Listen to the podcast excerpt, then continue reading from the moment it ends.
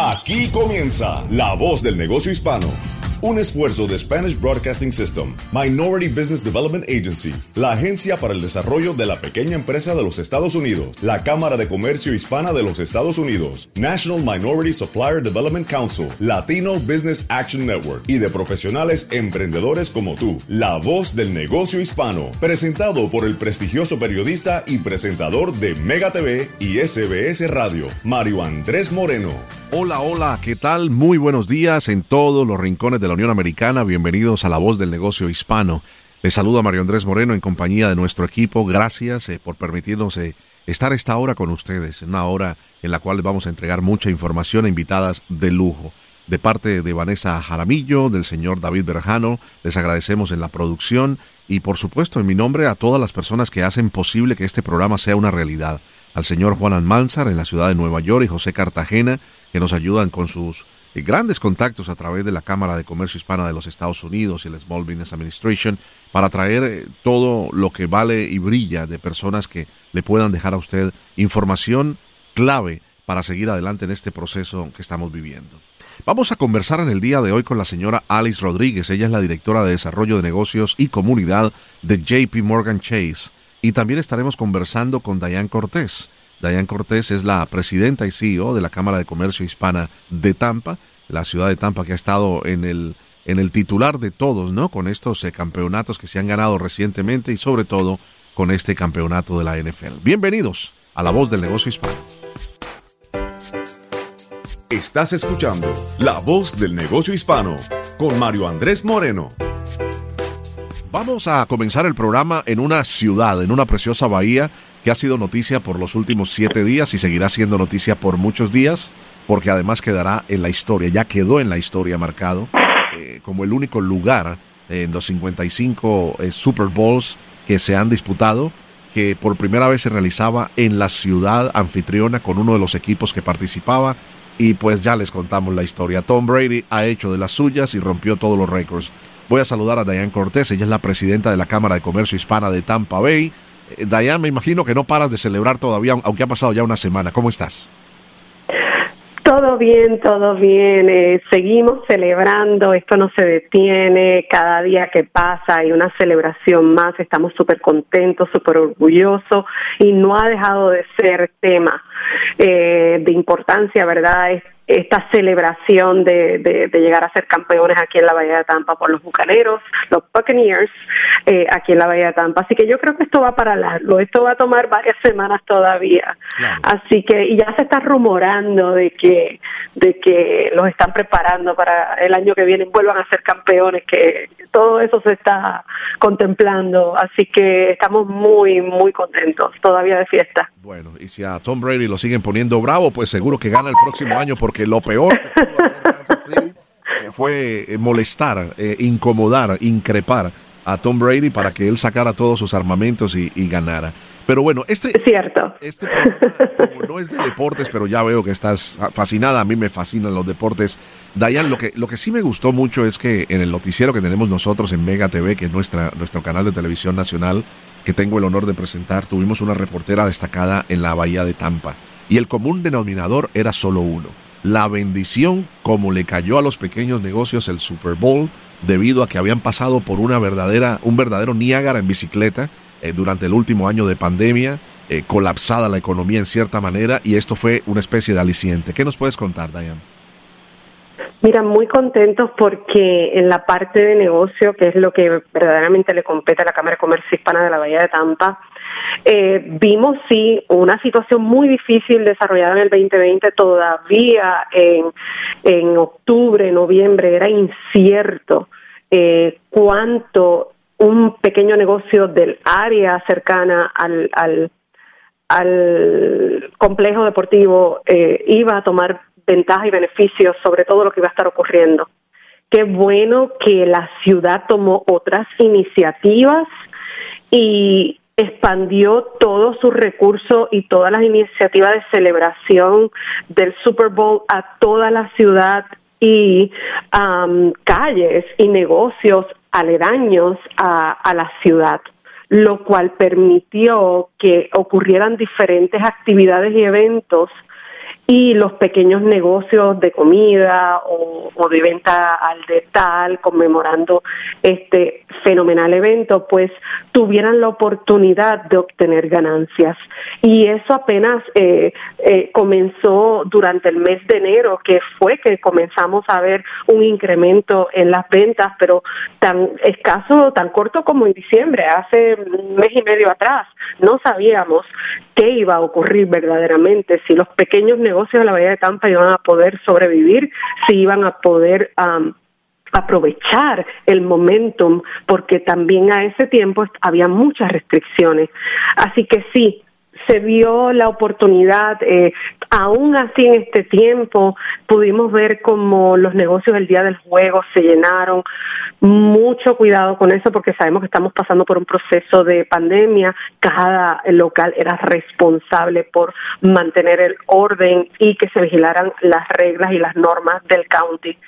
Sin embargo, o del condado, debo decir, sin embargo, eh, tengo que admitir que la euforia era tanta que todo el mundo estaba celebrando. Dejamos atrás la pandemia y todo el mundo, eh, gracias a Dios, pudo capitalizar y de igual forma pudieron disfrutar de tan magna, magno triunfo que, sostuvimos. Claro. Em, cuando llegó el Super Bowl a, Tampa, eh, me imagino que recibiste muchas llamadas de, de miembros de, de la Cámara de Comercio Hispana de Tampa Bay que tú presides. Ah, me imagino que preguntas que si había alguna ayuda federal para invertir, eh, por ejemplo, quienes iban a vender pinchos o quienes iban a vender arepas o hot dogs o cervezas. Eh, me imagino que muchos eh, empresarios o pequeños empresarios te, te llamaron a preguntarte cómo nosotros podemos pegarnos de este momento tan especial. Claro que sí, es importante y esto, esta información deben de tomar nota, no tan solo para el mercado de la Florida, sino para toda la audiencia que nos pueda escuchar fuera de la Florida también. Es importante que entiendan que todo lo que se maneja con el Super Bowl eh, es directamente con ellos, pero eh, asociaciones como la Cámara de Comercio, una organización como la de nosotros, como las demás cámaras de comercio, pues tenemos unas oportunidades y es hacer las recomendaciones al Super Bowl de qué compañías e individuos están disponibles para aplicar para poder ser suplidores eh, de eh, el Super Bowl. Y todo eso comenzó desde octubre octubre del 2019 octubre del 2019. Fíjate que el Super Bowl no fue hasta febrero 2021. Por consiguiente, cuando comenzamos las campañas, que la Cámara de Comercio comienza a decir, ok, hay oportunidad, regístrate, comenzamos a hacer una campaña para que todos los negocios pequeños eh, e individuos pudiesen registrarse y aplicar, porque tenías que aplicar para cualificar, tenías que eh, llenar ciertos requisitos y esos requisitos pues se los entregaron a la Cámara. Por medio de la Cámara se recibieron, wow, eh, muchas aplicaciones, no me atrevo a precisarlas, pero las mismas iban directo a los contactos de Super Bowl y la administración la Cámara de Comercio conjuntamente con otras organizaciones fuimos jueces para seleccionar, seleccionar a quienes tenían eh, todas las cualificaciones necesarias para poder ser escogidos como suplidores del eh, Super Bowl. Toda esa decisión se tomó, si comenzamos en octubre del 2019, la decisión de quién estaría en el Super Bowl se tomó en marzo del 2020, o sea que tomó el primer quarter, eh, el primer cuatrenio del 2020 para poder tomar la decisión. Así que los insto a que cuando sepan que el Super Bowl está, va a estar en su comunidad un año de adelantado, sepa que las negociaciones se hacen un año de anticipación, no la tome liviano, no hay tiempo para lo último, solo los primeros toman esas oportunidades, es mi mejor consejo, fue la experiencia que tuvimos como una eh, ciudad eh, eh, auspiciadora, ¿verdad? y, que tuvimos la oportunidad de presenciar todos los detalles de la formación del Super Bowl. Así que hay oportunidad para todos, es importante que lo hagan con tiempo, no surge en unos días de anticipación. Interesante. Eh, eh, muchas personas piensan que esto es de un día para otro, no, esto es con mucho tiempo de anticipación. Sí, es correcto. Ahora que tenemos entendido que el próximo Super Bowl eh, va a ser en Los Ángeles, había el equipo que va a estar trabajando en Los Ángeles, ya estaba acá. Eh, trabajando desde eh, enero, comenzando ya enero, eh, se ubicaron acá para, como quien dice, entregar las responsabilidades del Super Bowl para el año entrante y ver todo lo que se estaba llevando a cabo. Dayan, vamos a entrar un poco de lleno en, en, tu carrera de ventas y marketing, cómo, cómo empezaste a, trabajar, a, a desarrollarte, a aprender sobre el gran eh, negocio del marketing, del mercadeo y las ventas y luego eh, tener la oportunidad de fundar tu, tu propia empresa, ¿no? Acumen Strategies, ¿así se llama? Es correcto, Acumen Strategies. Um, yo comencé hace muchos años. Eh, comencé primero en, en el mundo corporativo. Trabajé eh, por 10 años en lo que es American Airlines, American Eagle. Um, allí estuve, comencé por ventas y mercadeo, luego fui operational manager y escalé puestos y oportunidades, ¿verdad?, que me abrieron a, poder eh, conocer y adentrarme eh, cómo opera este mundo eh, corporativo a nivel de mercado, a nivel de penetración de mercado, a nivel de mercadeo. Además de que mis estudios son basados en, en el área de administración de empresas. No obstante, eh, continuando mi crecimiento, me muevo para la industria de las telecomunicaciones. De igual forma, entro a lo que le llamaban el canal indirecto de la empresa, que trabajaba con las cuentas nacionales. Y estas cuentas nacionales tenían su propio branding, tenían su propia penetración de mercado, su propio material colateral que tenía que ser diseñado de acuerdo al mercado y demás. Y eso me abrió eh, el corazón, me apasionó tanto que yo dije, mi vida es mercado no obstante, te tengo que admitir que tanto en American Airlines como en la compañía que trabajaba, que ya no está, que es Sprint, estuve empleados a mi cargo eh, a, nivel operacional, lo cual pues me lleva a la parte de, de recursos humanos, lo que es staffing y desarrollo pues una pasión por mentorear, una pasión por reclutar, una pasión por, por darle seguimiento al empleado y, y, y, promover las buenas relaciones. De ahí, de toda esta experiencia de más de 25 años, surge la oportunidad de trabajar bajo una empresa de staffing también. Y aprovecho la experiencia y dije, ¿sabes qué? Mi mundo dentro de la Cámara de Comercio que, que, me coloqué ahí, por el cual llevo trabajando ya más de cinco años, me despertó la pasión por hacer algo por mí misma. He dado a la experiencia que tengo, los contactos que tengo, la gente que ha puesto su confianza en mí, de lo cual estoy sumamente agradecida. Y ahí comienza Acumen Strategies. Es una firma dedicada a mercadeo, eh, tanto eh, mercadeo eh, digital como material creativo, penetración de mercado, estudio de mercado y demás. Y la parte de staffing, sí, tengo mi firma de staffing donde trabajo desde eh, empleos directos, temporeros, hasta proyectos especiales, hasta modelos tenemos, hasta promotores tenemos, que colocamos en diferentes actividades también.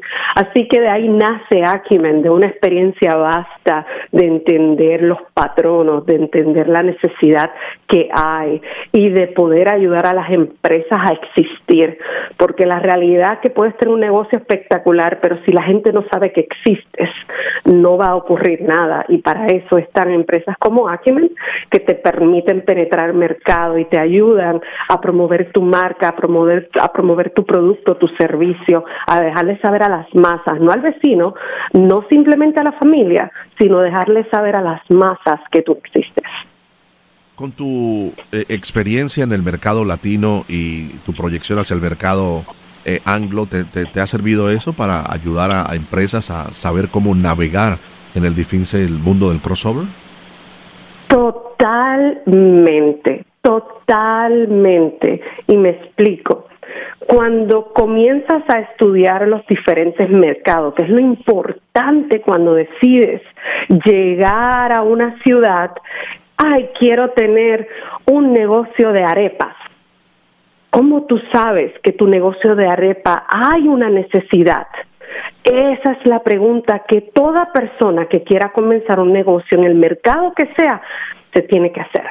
mi producto lo necesitan o hay demasiadas arepas allá afuera o es que la mía es única, ¿qué la hace única?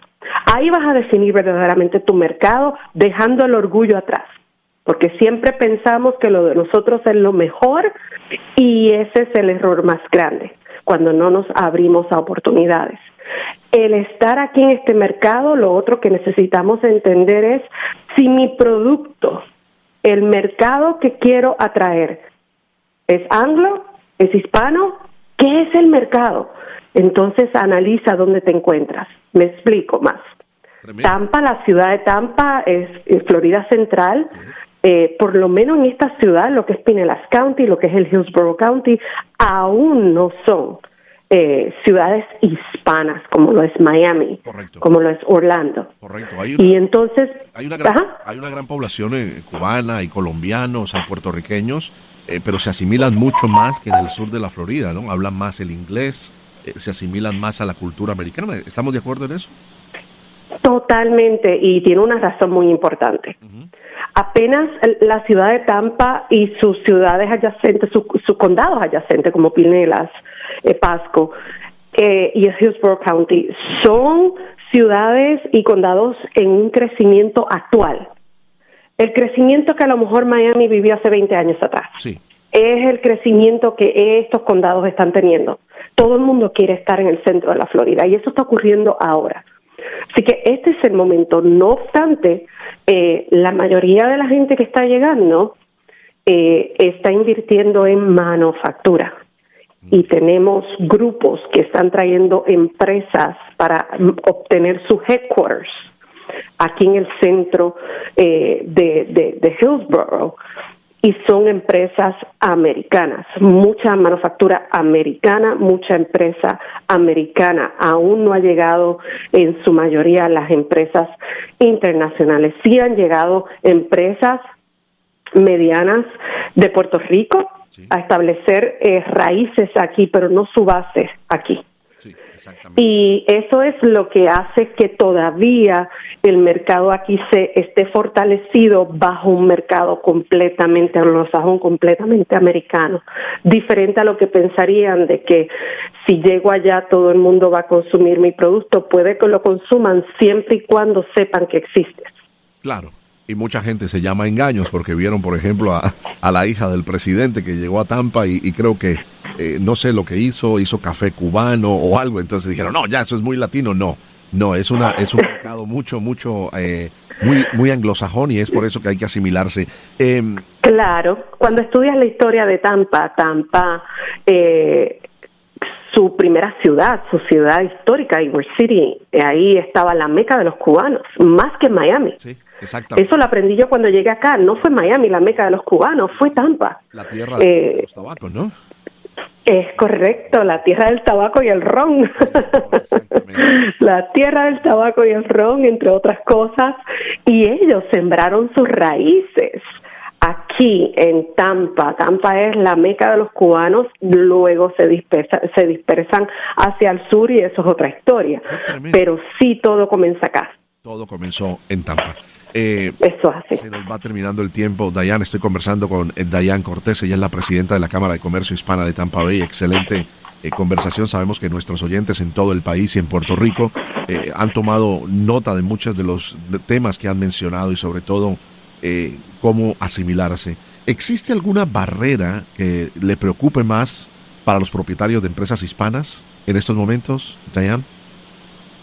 Mira, sí, siempre hay preocupaciones. Eh, la preocupación número uno es que eh, a nivel de contratos, de adquirir contratos con gobiernos, tanto estatales como federales, no es tan fácil para una empresa minoritaria como se nos eh, como se nos nombra acá. ¿Por qué? Y a veces hasta somos discriminados. Precisamente por el discrimen, precisamente por el desconocimiento de la capacidad empresarial que pueda tener ese negocio o ese individuo. Y, y aún podemos verlo cuando se me acerca gente con un poder capital eh, excelente y le presentan tantos retos y siempre escogen a, otras empresas por encima de, de otros que verdaderamente podían hacerlo. Y eso todavía se está viendo. Ese puede ser todavía alguno de los retos que, que tengamos eh, eh, actualmente.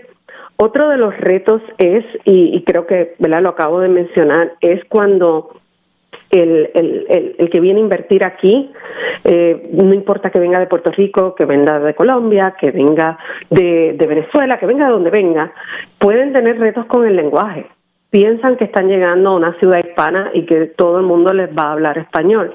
Eh, no, no, no, no. Yo voy a Miami, a mí todo el mundo me habla español. Yo voy a Miami donde quiera consigo a alguien que me hable español. Pero aquí en la bahía de Tampa, vas a una oficina de gobierno y sí vas a ver diversidad. No estoy hablando de eso y no quiero que piensen que, que, que es que no hay hispanos, los hay pero tenemos hispanos en la Bahía de Tampa que no hablan español. Se llaman Juan González, pero Juan González entiende español, pero no lo puede hablar. y, y es espectacular porque yo, ay Juan, encantada de conocerte. Y, oh, I don't speak Spanish, I understand. Oh y yo, ay, qué común es esto, pero ¿sabes qué?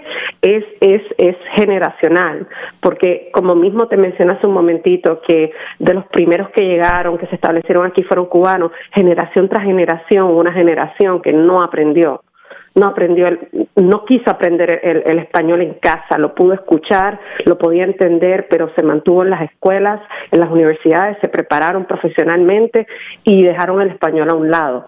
Y, y no lo pueden hablar así como, como usted y yo. Eh, lo pueden a lo mejor hablar algunas palabras, la puedes entender algo, pero no eso no significa que son bilingües. So, um, bilingües es que usted y yo podamos hablar fluido, fluido ambos idiomas. Y eso es lo que usted ha tenido de, gran provecho, de, sacar el, mejor provecho en ambos. Claro. En inglés entonces, pues claro, cuando vienen aquí personas que no hablan inglés, pues entonces la Cámara de Comercio tiene um, de todo tipo de negocios aquí. Yo le puedo decir, pues mira, subcontrata los servicios de alguien que pueda trabajarte toda tu documentación, toda tu papelería, toda la parte administrativa de tu negocio y que sea una persona que hable, que hable ambos idiomas o que hable más inglés que español para que pueda ser de beneficio para tu negocio. Y claro, lo llevamos de la mano. La Cámara de Comercio también tiene un partnership um, o trabajamos, mejor dicho, mano a mano con Prospera, que es otra organización aquí en la Bahía de Tampa espectacular que trabaja con, con los negocios que apenas están comenzando. Eh, y ellos los llevan de la mano, inclusive hay becas disponibles, hay ayudas disponibles para los que quieran emprender aquí en la Bahía de Tampa. Y nosotros como Cámara de Comercio lo que nos nos compete a nosotros es impulsar al comerciante que ya se estableció, aquel que viene también preguntando qué hago, a dónde voy, cómo hago esto, nosotros les hacemos las recomendaciones, le decimos tienes que ir aquí, tienes que ir allá, le abrimos los ojos le abrimos los ojos de las cosas, de los pros y los contras para que se preparen y puedan ser exitosos. Y le muestran el camino. Qué placer eh, conocer Totalmente. telefónicamente. Eh, Dayan es Dayan Cortés, presidenta de la Cámara de Comercio Hispana de la Bahía de Tampa y la propietaria, la, eh, la, la presidenta de Acumen Strategies. Un placer tenerte en la voz del negocio hispano. Feliz resto de domingo. Muy amable, gracias. Que estés muy bien. Dayan Cortés. Igual. Para cualquier pregunta o para comunicarse con nosotros o cualquier invitado de nuestro show, visite lavozdelnegociohispano.com o envíonos un correo electrónico a lavozdelnegociohispano arroba sbscorporate.com. Tenemos más. No se vaya. Estás escuchando La Voz del Negocio Hispano con Mario Andrés Moreno. Muy bien, vamos a, cerrar con broche de oro. Está con nosotros, se lo habíamos adelantado eh, previamente, les habíamos dado un adelanto. Es la señora Alice Rodríguez. Ella es la directora de Desarrollo de Negocios e Impacto a la Comunidad de JP Morgan Chase. Ella se encuentra en la ciudad de Dallas y recientemente, en el mes de septiembre, eh, fue eh, nombrada como la chairwoman del board de la Cámara de Comercio Hispana de los Estados Unidos. Bienvenida, señora Alice. Gracias por estar con nosotros en La Voz del Negocio Hispano. Un verdadero honor tenerla. Gracias, Mario. Es un honor para mí.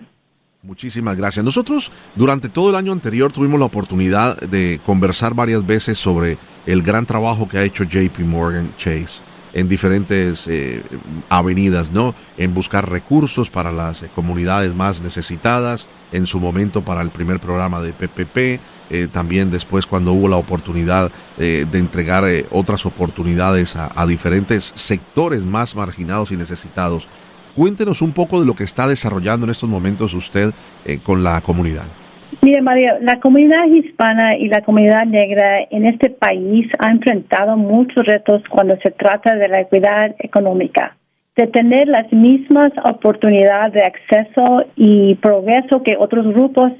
Y esta disparidad creció a causa de la pandemia, ya que muchos de los negocios y industrias más afectadas son industrias en que tenemos mucha participación. Y eso es por eso JP Morgan Chase Ah, tomó la decisión de buscar maneras de cerrar la brecha y crear más oportunidad de generar riquezas entre nuestras comunidades y eliminar sistemas y barreras que prevían que el sistema bancario funcione mejor para todos nosotros. Este trabajo conlleva con poco y no podemos lograrlo solos, pero hicimos un compromiso de 30 billones para atenderlo y avanzar progreso en los próximos cinco años. Tremendo.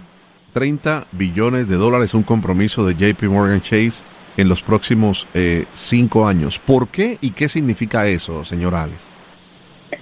Bueno, los pequeños negocios es una de nuestras áreas poco porque es una de las maneras principales en que nuestras comunidades logran el éxito financiero y pueden crear estabilidad y progreso económico.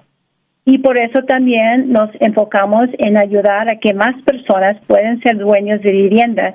Y también estamos abriendo puertas y caminos para que más personas puedan participar del sistema bancario. Para lograr todo esto, nos hemos propuesto metas específicas. Por ejemplo, lograr 15 mil préstamos en cinco años para negocios en nuestras comunidades.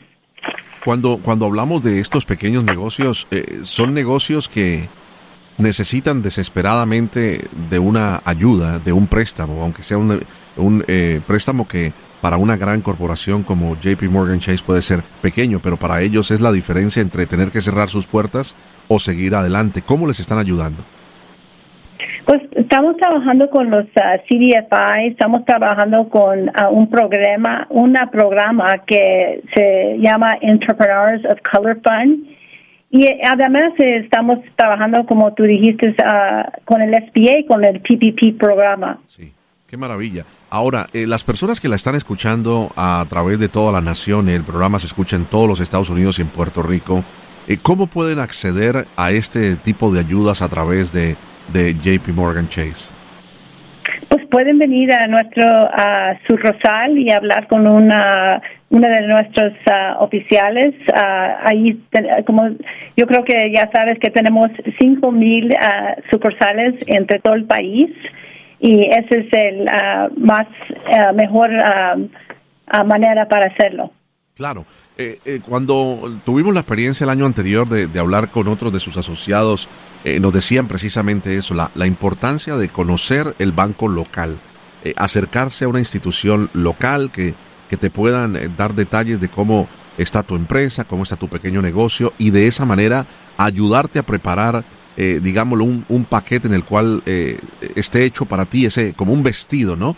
pueda estar diseñado a tu medida, ¿verdad? Sí, e, es tan importante a tener una relación que alguien que está allí en el banco, porque ellos te van a ayudar con el plan que necesitas, cómo hacer todas las aplicaciones, darte unos consejos en, la manera que lo tienes que hacer. Uh, yo siempre les digo a todos los uh, empresarios pequeños que los dueños que ese es uno de los más importantes cosas que tienen que hacer.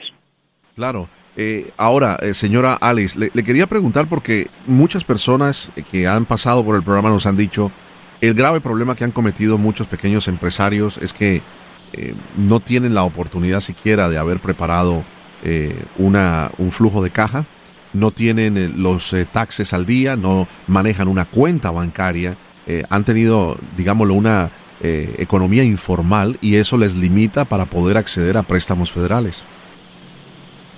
Sí, ese es, ese, sí es cierto y esa es la razón que es tan importante que ellos se, se sientan confortable a venir al banco y hablar con alguien para estar, para tener su cuenta con un banco, porque sin eso es bien difícil cuando ellos quieren ah, tener un préstamo.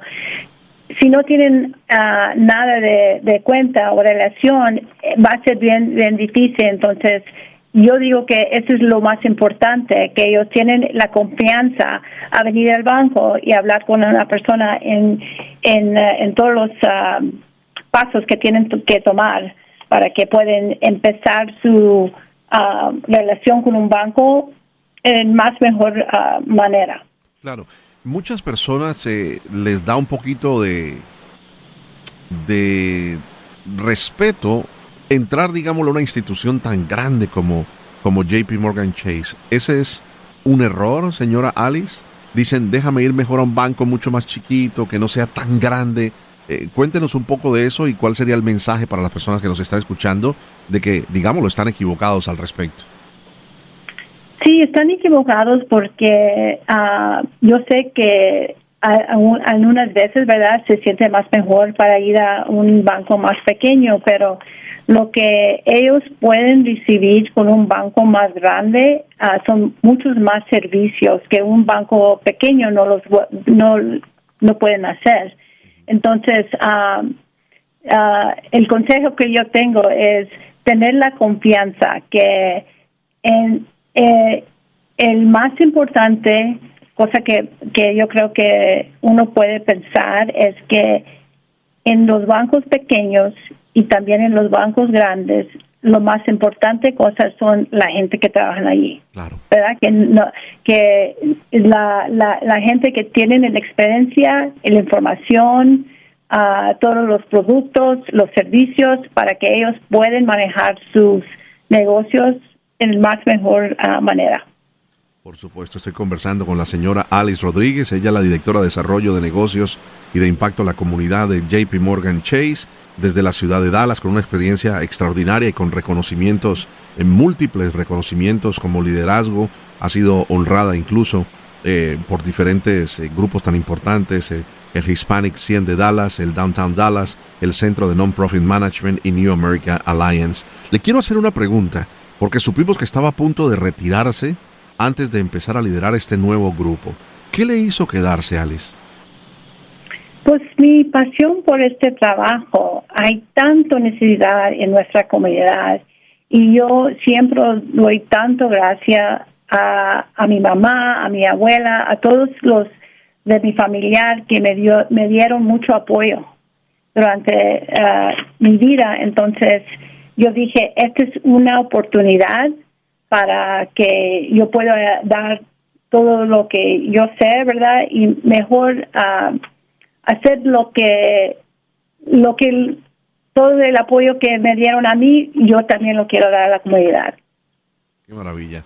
Eh, devolverle a la comunidad lo que le ha dado ese compromiso con la comunidad latina. Lo, lo vemos que la comunidad latina y la comunidad negra ha sido las más, eh, digámoslo, golpeadas eh, son los que menos vacunas eh, se han aplicado, los que menos acceso han tenido a los programas de protección de nómina del PPP, eh, a los programas de el Fondo de Desastre de Emergencia.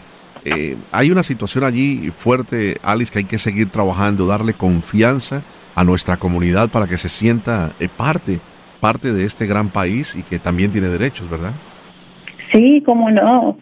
Ah, eh, ah, como tú dijiste, ya estamos dando los PPP loans, hay, todos los bancos ¿verdad? que lo están ofreciendo y es muy importante que si si no lo han hecho, que tengan toda la confianza a, mira, estamos dando préstamos de primera y segunda rueda de PPP y hasta fecha más de 19 mil préstamos de 1.3 billones en total.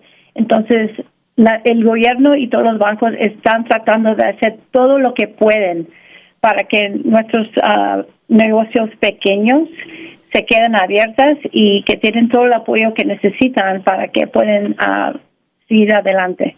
Claro que sí. Hay una, hay una, eh, siempre hay una, digámoslo, dificultad, eh, Alice, eh, para que las personas latinas accedan.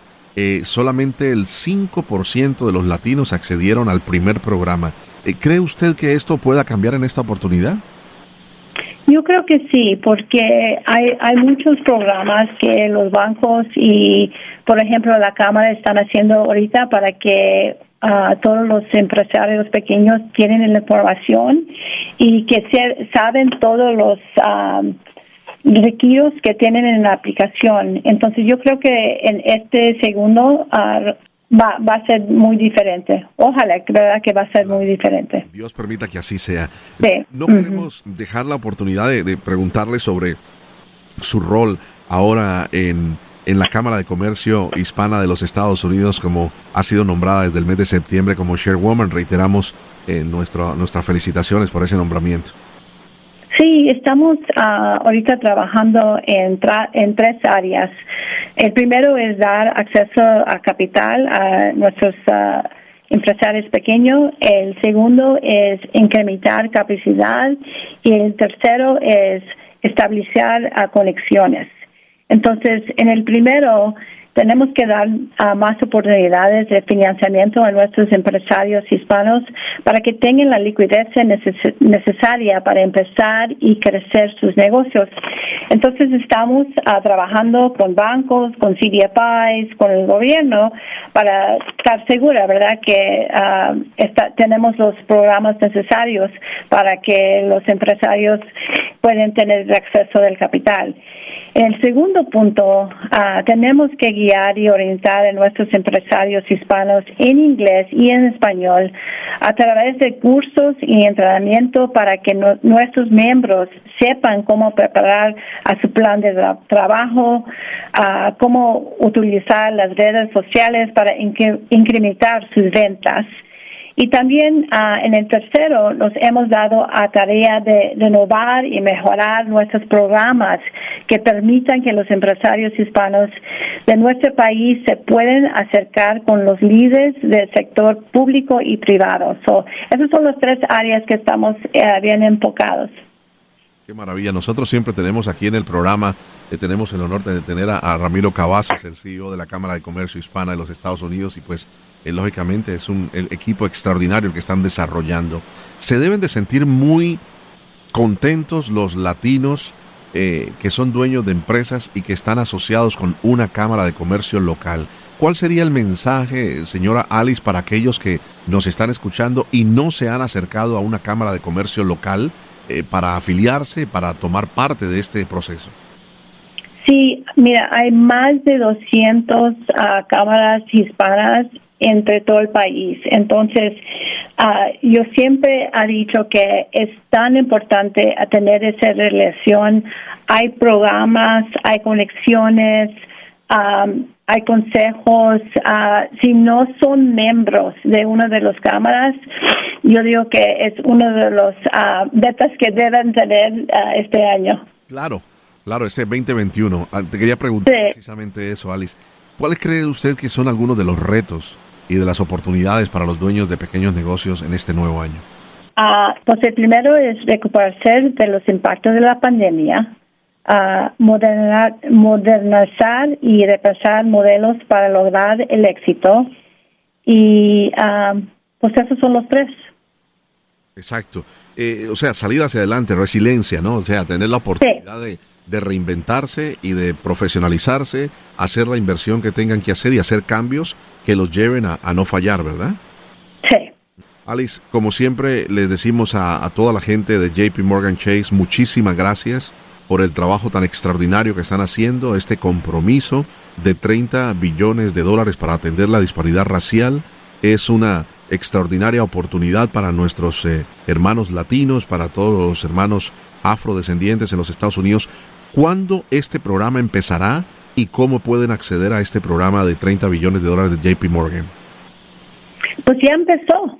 Empezó, a lo anunciamos uh, en octubre y uh, como te dije, nomás tienen que venir a uno de los sucursales o también pueden ir al website www.case.com y ahí hay información también. Muchísimas gracias por estar con nosotros. La señora Alice Rodríguez es la directora de Desarrollo de Negocios, Impacto a la Comunidad de JP Morgan Chase Company. Muy amable, usted es parte de la voz del negocio hispano. Gracias.